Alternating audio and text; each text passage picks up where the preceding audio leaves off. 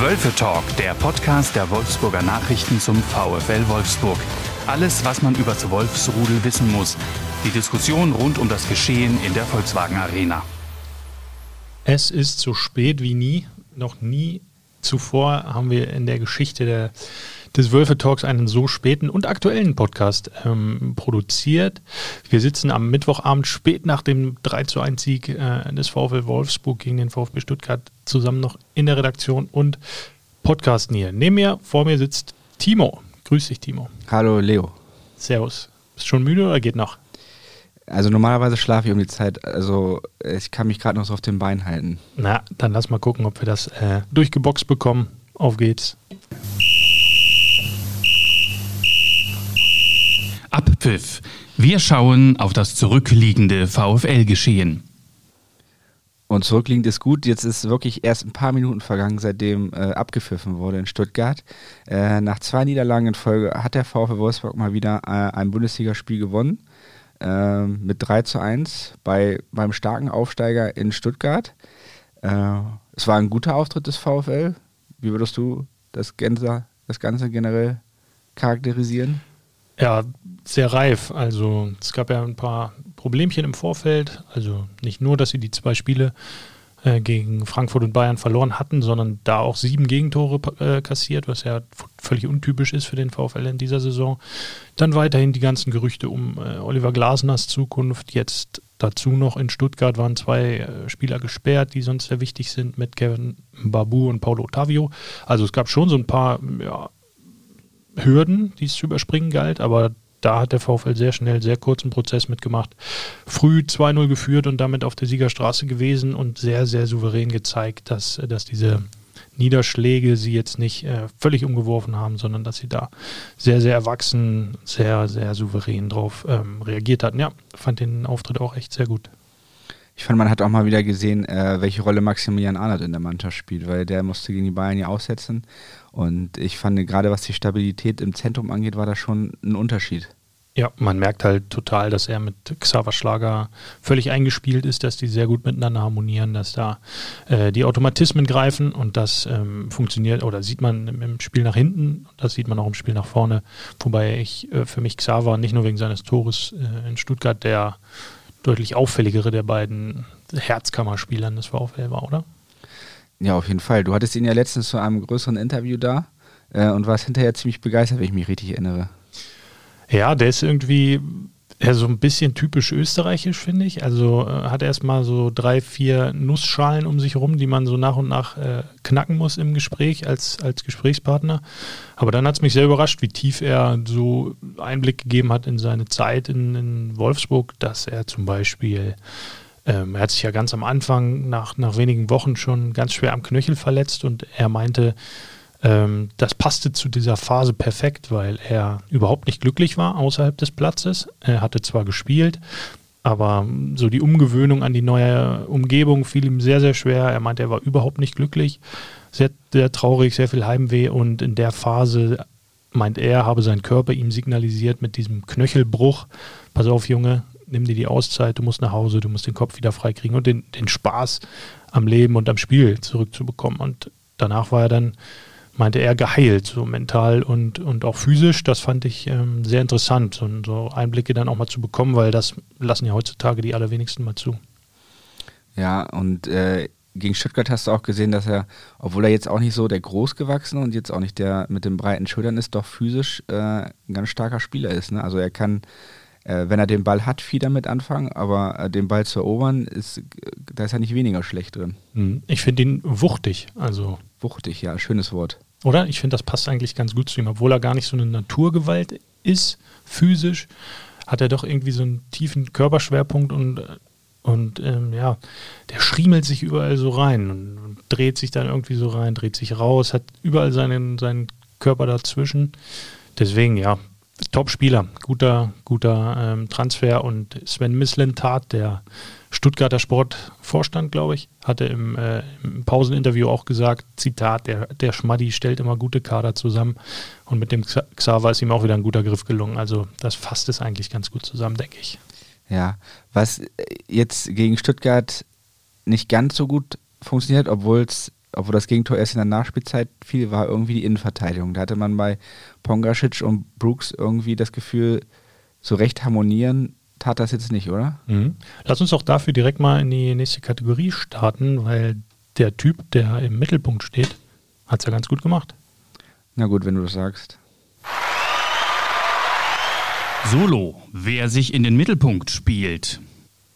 Und das ist natürlich Kuhn Castells, der ähm, in Stuttgart zu einigen, einigen Paraden gezwungen wurde von äh, einerseits natürlich guten Stuttgartern offensiv, andererseits aber auch einer, ja, doch an vielen Stellen nachlässigen äh, eigenen VfL-Abwehr, zumindest in der ersten Halbzeit. Ähm, also das, was du eben angesprochen hast, ähm, John Anthony Brooks, Maxence äh, Lacroix hatten die ganze Saison über zusammengespielt. Jetzt war Marin Pongracic drin und man hat schon sehr, sehr gemerkt, dass da die Abstimmungen doch ähm, nicht gepasst haben.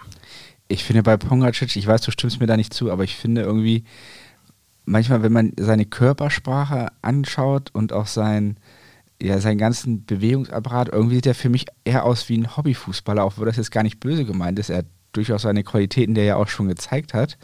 Und er hat es ja auch in Stuttgart phasenweise gezeigt, aber Stuttgart hatte in der ersten Halbzeit auch zwei riesengroße Chancen, die quasi über halblinks eingeleitet werden, wo du dich gefragt hast, wo ist der Mann eigentlich? Und ähm, ja, ich weiß nicht, so richtig schlau werde ich aus dem nicht, muss ich ehrlich gestehen. Zumal er sich ja auch außerhalb des äh, Platzes manchmal wie ein äh, Amateur verhält. Ähm, ja, aber jetzt in Stuttgart war es äh, ja offenkundig, dass er klar, klar zu sehen, dass er dass ihm die Abstimmung fehlt, dass ihm der Rhythmus fehlt. Er hat die erste Halbzeit dafür gebraucht, in der zweiten Hälfte fand ich ihn stärker. Äh, aber in den ersten 45 Minuten war ziemlich, ziemlich klar zu sehen, der Junge braucht noch, um sich daran zu gewöhnen, was einen auch nicht so sehr überraschend ist, wenn man so wenig spielt wie er und dazu noch einen äh, anderen Verteidiger auf der rechten Seite, dazu noch ein anderer Verteidiger als sonst auf der linken Seite. Also da war ja schon viel Bewegung in der Kette sozusagen, ähm, was alles dafür gesorgt hat, dass Kuhn Castells sehr im Mittelpunkt stand. Der stand auch schon am Samstag im Mittelpunkt. Aber nicht so wie gedacht. Nee, überhaupt nicht so wie gedacht. Gegen die Bayern hat er nämlich zweimal mächtig daneben gegriffen, was ihm ja sonst echt höchst selten passiert. Der ist ja die ja, Konstanz und Souveränität in Person. Jetzt, ähm, das, das scheint ihn ziemlich gewurmt zu haben. Äh, zu Recht auch, weil ohne seine Fehler mh, mm, am Samstag hätten die Bayern womöglich nicht in Wolfsburg gewonnen, aber alles hypothetisch. Jetzt in Stuttgart hat er es äh, faktisch zurückgezahlt mit einem wirklich, wirklich sehr, sehr guten Auftritt, der ihn wahrscheinlich nur in der Schlussphase verhagelt wurde durch so ein abgefälschtes, blödes Gegentor, was ihm die, die weiße Weste gekostet hat, aber grundsätzlich gutes Spiel. Es wäre übrigens schon seine 14. weiße Weste gewesen in dieser Saison. Das ist stark. Die würden alle gar nicht in meine Wohnung passen, wenn ich mir die aufhängen müsste, würde. Naja, zum Glück hast du nicht so viele weiße Westen. Ja, das stimmt. Meine weiße Weste, meinst du, meine Weste hat Flecken oder was? ja, so könnte man das sagen. Nein, aber ich, ich meine, es spricht ja absolut vor, für ihn. Ne? Wenn du äh, so einen rahmenschwarzen Tag hast, äh, wie gegen die Bayern, wo er wirklich zwei Tore im Prinzip verschuldet hat, ähm, dann im nächsten Spiel ähm, so eine Leistung hinzulegen. Also er hat ja nicht nur den Elfmeter gehalten, er war ja gleich zwei, dreimal mhm. ähm, auch in eins gegen eins Duellen auf dem Posten von, also das war schon stark und das spricht deutlich für ihn, so eine Reaktion. Jupp, King Kuhn. Wie lange hat er eigentlich noch Vertrag?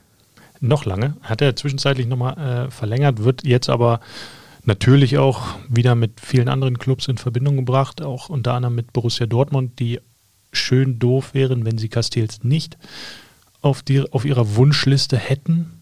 Aber wenn der VfL die Champions League schafft, wird Castells bleiben, dann wird auch Lacroix bleiben und ich bin mir auch ziemlich sicher, dass dann auch Wout Wechhorst bleiben wird.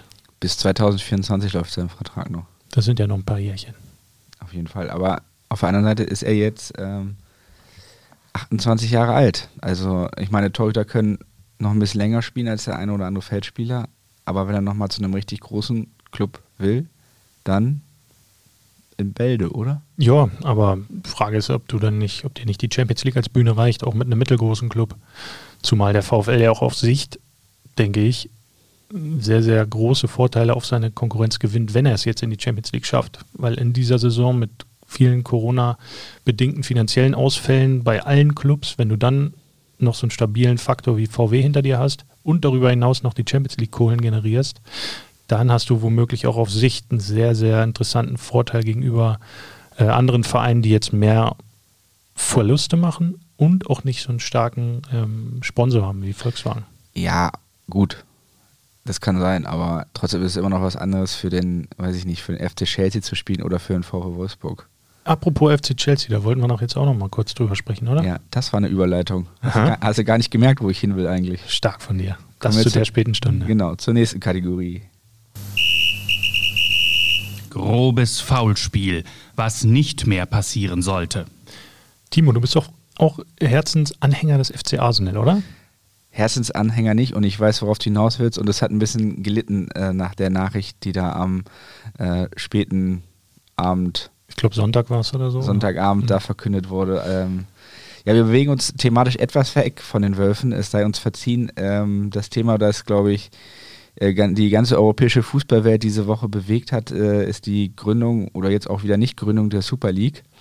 Äh, deine erste Reaktion, als du gehört hast, dass zwölf Mannschaften die super Idee hatten, jetzt noch gegeneinander zu spielen?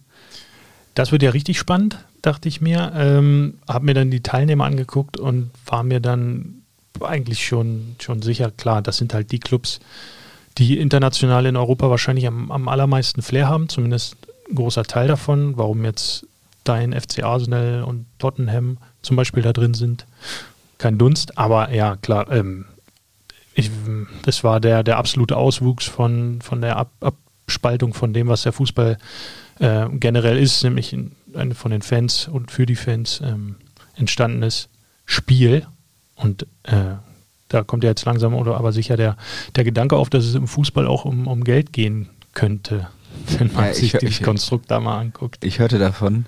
Ähm, ich finde es aber auch irgendwie auch, auch viel zu kurz gedacht. Also ist es schon klar, dass die damit auch Märkte angreifen wollen, die jetzt nicht unbedingt in Deutschland und nicht mal in Europa liegen, sondern asiatische Märkte, amerikanische Märkte.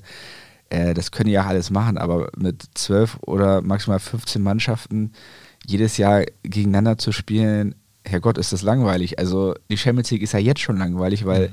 du ja im Prinzip fast jedes Jahr dieselben Duelle hast, zumindest gefühlt.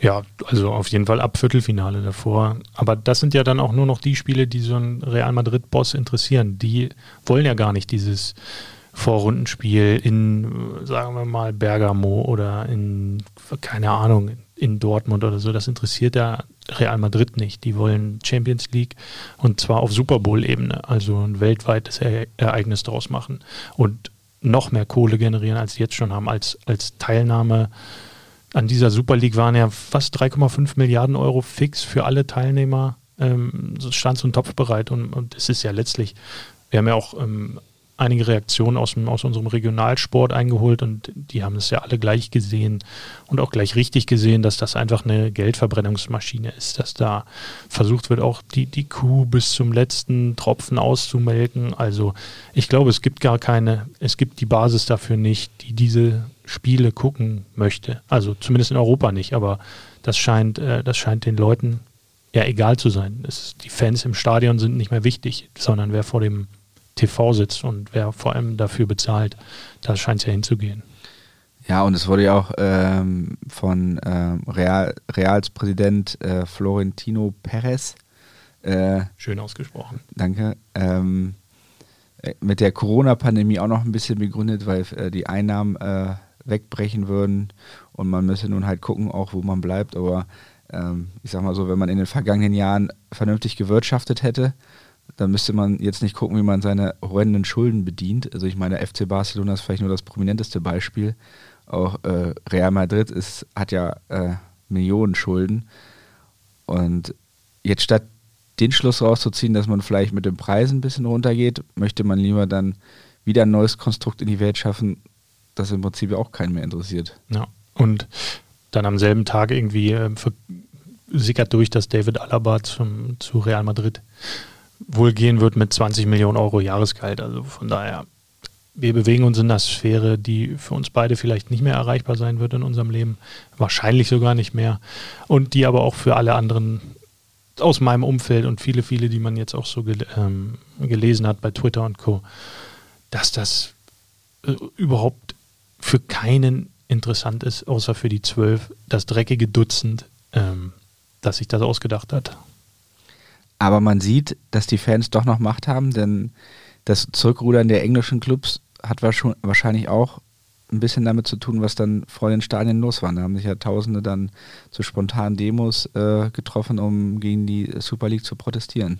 Ja, und gleichzeitig hat es ja gezeigt, wie wenig Ahnung die, die Besitzer von den Vereinen, die das ja ausgehandelt haben. Das ist ja zum Glück in Deutschland so gar nicht möglich, dass da so ein Besitzer aus Amerika so einen äh, Verein kauft, wie Manchester United oder Liverpool oder so, ähm, und da, das dann als, als äh, finanzielles Objekt als Invest betrachtet, ähm, wegen der 50 plus 1 Regel hier. Und die sitzen dann halt irgendwo in Amerika, denken sich, okay, wie kriegen wir unser Invest noch profitabler und denken sich dann so etwas aus im stillen Kämmerlein, ohne aber die Basis auch nur im geringsten im Blick zu haben. Und das ist ja wirklich das Schöne daran, dass die, die Basis, die Fans, die, mit denen es entstanden ist, für die es entstanden ist und die das ganze Ding leben und mit Leben füllen, ähm, dass die es am Ende zurückgezogen haben. Und dass sie, die vergessen hoffentlich nicht, wer dafür verantwortlich ist, sondern das wird vielleicht eine Lehre, Lehre, äh, eine Lehre sein für die, ähm, für die Zukunft.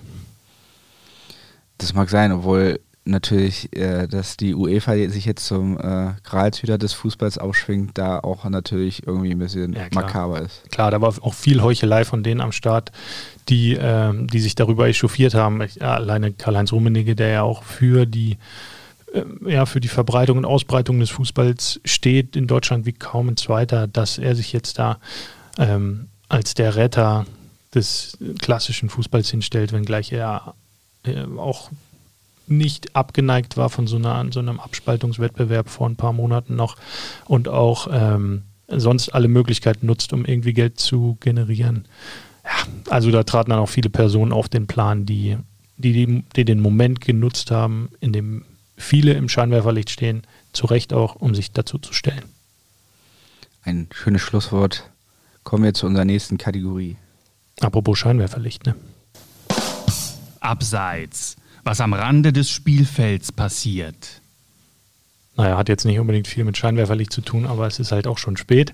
Ähm, aber Oliver Glasner hat sich in eben jenes Jahr ähm, hereingetragen coacht, kann man das so sagen, hereintrainiert ins Scheinwerferlicht, ins Schaufenster auf jeden Fall, auf den Mittelpunkt des Marktplatzes. Ähm, dort steht er, bewegt sich nicht weg, sondern wird von vielen, vielen Clubs offensichtlich umworben, ähm, ob er nicht da Trainer werden möchte ab Sommer. Timo, ganz kurz einmal direkt gefragt, bleibt Olli Glasner Trainer des VfL? Ich glaube ja.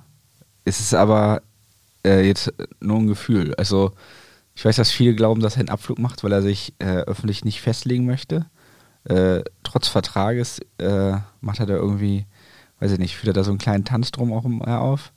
Ähm, aber ich weiß ich nicht, also ich sehe, sehe wenig Gründe, jetzt zu verlassen. Ich kann das Argument nachvollziehen, ob vielleicht in seiner Heimat ein Platz für ihn frei wird. Da ist ja RB Salzburg ein möglicher Club.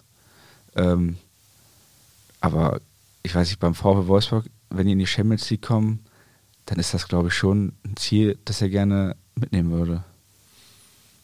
Dieses hätte, könnte er wahrscheinlich in Salzburg auch spielen. Da hast du ja jedes Jahr sogar die Chance, in, zumindest über die Qualifikation reinzukommen, was sie jetzt noch nicht so häufig geschafft haben. Ich weiß, dass du das wahrscheinlich gerade sagen Gab's wolltest. Gab es da nicht eine ziemliche äh, Serie, die schon so zahlreichen Belustigungen führte? Ja, ja, ja, stimmt. Äh, gegen irgendwelche luxemburgischen Clubs sind sie, ist Salzburg schon relativ häufig aus der Champions League Quali geflogen, aber äh, sie haben es mittlerweile auch mal geschafft und dadurch, dass sie dort Dauermeister werden, ähm, haben sie auch eigentlich fast jedes Jahr die Möglichkeit dazu. Das hat man in Wolfsburg ja jetzt doch eher seltener.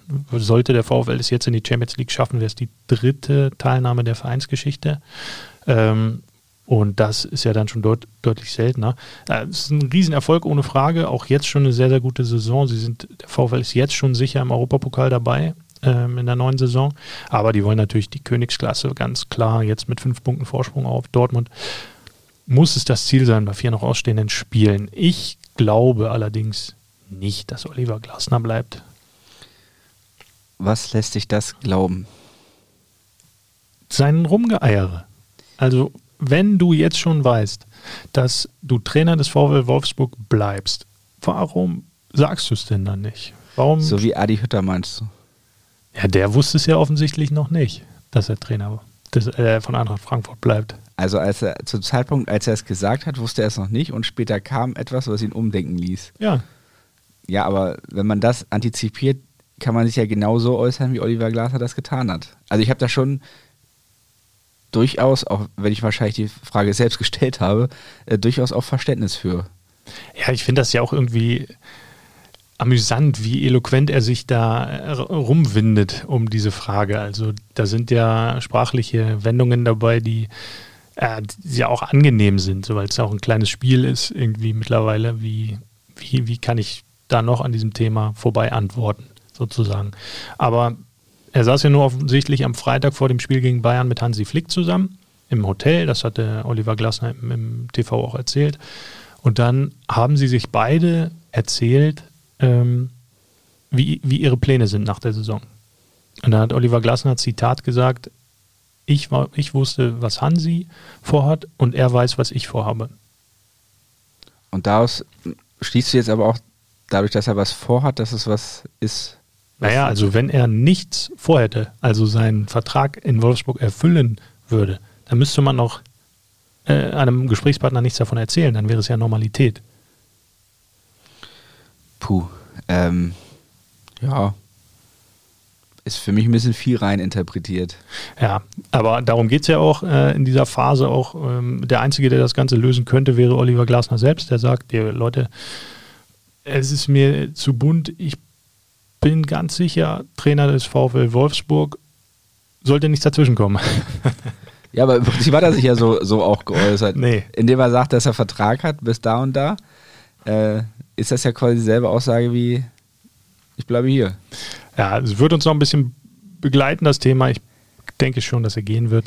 Also Ja. zu, zuallererst muss man ja natürlich auch sagen, dass es überhaupt diese ganzen Interessenten gibt, spricht ja auch erstmal für ihn. Also man kann das ja aus seiner Sicht auch, äh, oder muss es ja aus seiner Sicht erstmal als äh, Riesenwertschätzung auch für seine Arbeit deuten, wenn zwischendurch sogar äh, angeblich ja die Bayern, Frankfurt, RB Salzburg, haben wir noch wen in der Verlosung eigentlich? Ja, eigentlich alle. Aber ob die jetzt wirklich schon an ihn herangetreten sind, ist ja die, die eine Frage, die er wird halt erstmal als Spekulationsobjekt überall in, ins Rennen geworfen und klar ist das auch eine Wertschätzung für ihn und vielleicht auch deshalb so angenehm für ihn, weil es ihm von innen heraus an Wertschätzung fehlt, weil dieses Verhältnis zu Jörg Schmatke, oft zitiert, schon vielfach drüber gesprochen, ist ja nicht gut. Und sie, sie sprechen weiterhin wohl nur das Allernötigste, wenn überhaupt. Und vielleicht ist ja dann, wenn du praktisch von deinem Partner nicht so viel äh, Aufmerksamkeit und Zuspruch und Lob bekommst, ist es dann besonders ja, attraktiv, wenn von außen jemand kommt, der sagt, Mensch, das machst du aber gut. Sprechen wir jetzt noch über den VfL und Glasner oder war das Ja, jetzt ja. eine persönliche Anmerkung? Nee, nee, total fußballerisch bezogen. Ja, also ich würde mich freuen, wenn er hier bleibt. Ich äh, finde ihn sympathisch und fachlich äh, kann man wenig Schlechtes über ihn sagen, wenn sie jetzt tatsächlich in die Champions League kommen.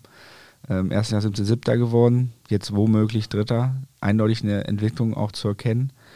Von daher, ähm, aus VfL-Sicht müssen die eigentlich da alles dafür tun, dass er bleibt. Und ja, normal müsstest du ja sogar den Ver Vertrag mit ihm verlängern. Also, Damit du nicht mit einem auslaufenden Vertrag in die neue Saison gehst. genau. Vielleicht ist ja das das, was er vorhat. Er pokert mit den, mit den ganzen anderen äh, Interessenten für einen eigenen neuen, schöneren Vertrag beim VfL. Das ist deine Das ist These? das, was der Hansi Flick erzählt hat. Boah, Hör zu, Hansi, ich verlängere hier demnächst bis 2035. ungefähr. Ja, spannend auf jeden Fall. Ähm, es gibt noch einen, der diese ganze Geschichte beenden kann und das ist Oliver Glasner selbst. Nein, und Hansi Flick. Das stimmt, Hansi Flick auch. Und vielleicht auch Oliver Glasners äh, Familie oder jemand, der noch Bescheid weiß. Ähm, wir werden auf jeden Fall dranbleiben und gucken jetzt mal einen Schritt weit nach vorne. Anpfiff. Wir blicken voraus auf die kommenden Aufgaben. Die kommende Aufgabe könnte tatsächlich schon die Vorentscheidung in Sachen Champions League bringen. Am Samstag ist Borussia Dortmund zu Gast in der VW Arena. Ähm, die Dortmunder haben ihr Spiel heute gegen Union Berlin.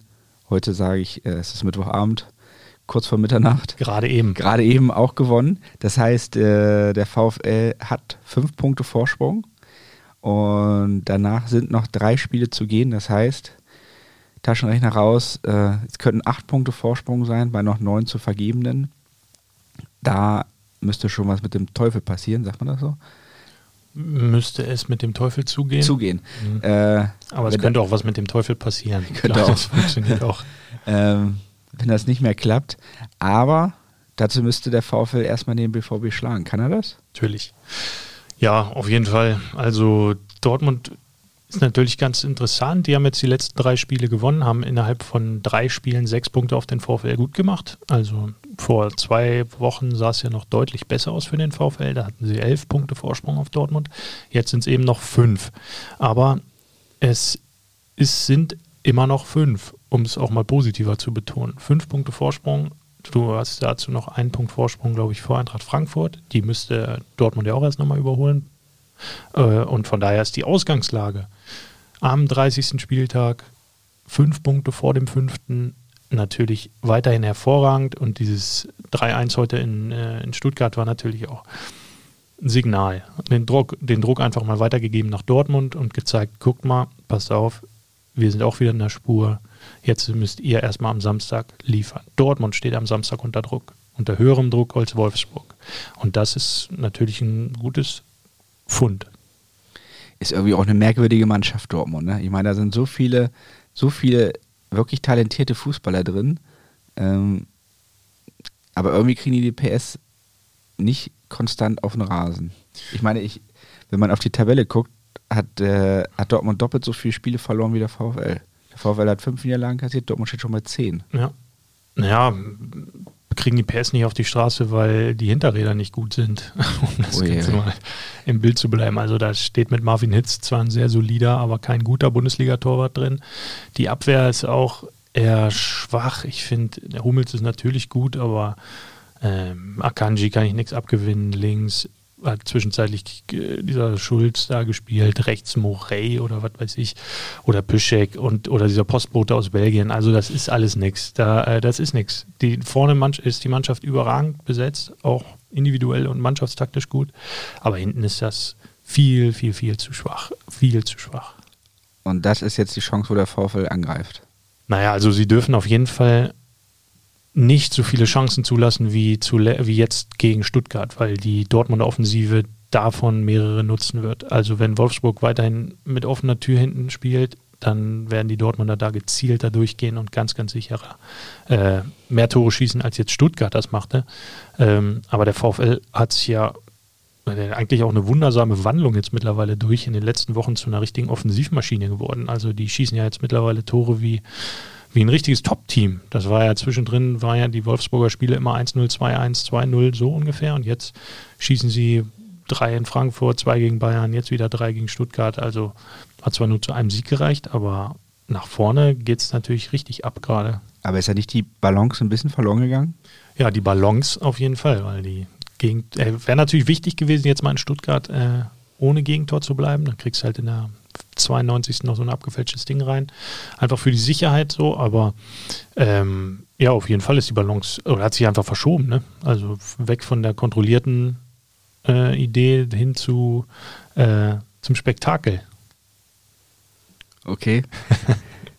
Und gibt es dann auch ein Spektakel am Samstag oder was erwartest du da? Kann man eigentlich von ausgehen, oder? Also zwei so offensiv starke Mannschaften, die, äh, die jetzt auch zuletzt Vollgas durchtreten. Marco Reus hat jetzt neulich gesagt, die wollen jetzt das, das Gaspedal durchtreten bis zum Ende, um die Konkurrenten in der Champions League oder um die Champions League Quali äh, unter Druck zu setzen. Also ja, gehe ganz stark davon aus, dass das am Samstag auch ein äh, ähm, Spiel mit viel, vielen, vielen Torraumszenen wird. Ähm, wenngleich die Wolfsburger Stärke natürlich eigentlich die Kontrolle ist über Spiele und über Gegner. Und wenn sie das hinbekämen, wäre es, glaube also wenn sie im Spiel Kontrolle verpassen, Dortmund an die lange Leine, äh, an die kurze Leine nehmen, nicht viel zulassen und dann gezielt kontern. Ich glaube, das wäre wär ein gutes Mittel.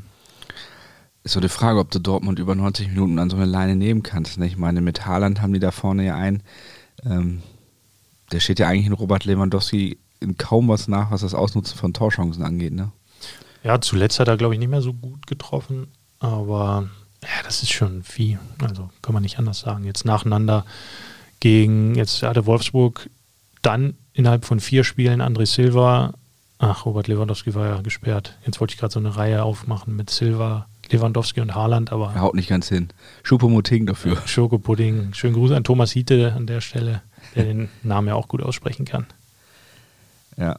Ja, muss man abwarten, ne, was da passiert am Samstag. Na klar. Aber ja, also das Ding war heute enorm wichtig. Hätte der VfL heute verloren, hätte Dortmund am, am Samstag vorbeiziehen können und den Druck richtig äh, erhöhen können. So hat äh, der VfL auf jeden Fall den Druck weiter zurückgegeben, wieder zurückgegeben nach Dortmund. Die müssen, Wolfsburg will. Das ist, glaube ich, der Unterschied für, für den Samstag. Mit acht Punkten sind sie durch, da sind wir uns, glaube ich, einig. Ja. Und mit fünf Punkten nach dem Spiel?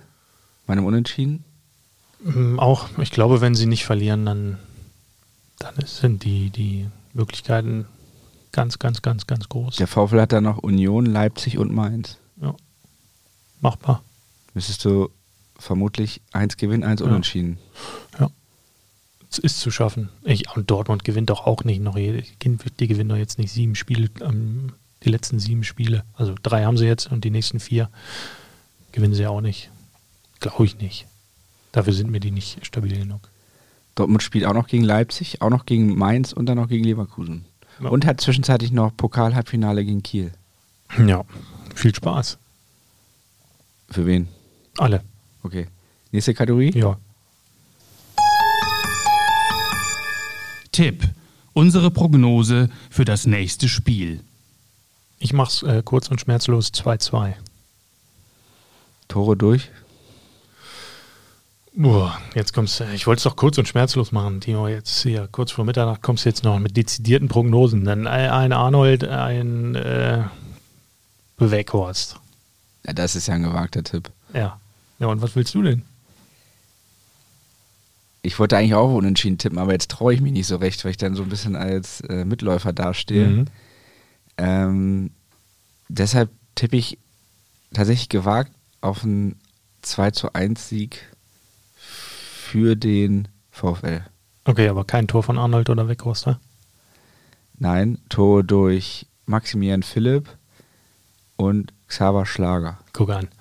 Die österreichische Tormaschine hat jetzt äh, zugeschlagen, meinst du, ja, den Bann gebrochen, sozusagen. Ja, wunderbar. Haben wir das am späten Mittwochabend hier noch erledigt. Ähm, wir hoffen, es hat Spaß gemacht. Wir hören uns nochmal wieder in dieser Saison. Ein Heimspiel haben wir, glaube ich, noch oder sogar zwei. Dann heißt es sogar noch zwei Folgen hier. Ähm, also, gute Nacht, Timo. Schönen Dank fürs Zuhören. Macht's gut, wir hören uns. Ciao. Tschüss. Mehr Podcasts unserer Redaktion finden Sie unter wolfsburger-nachrichten.de slash podcast.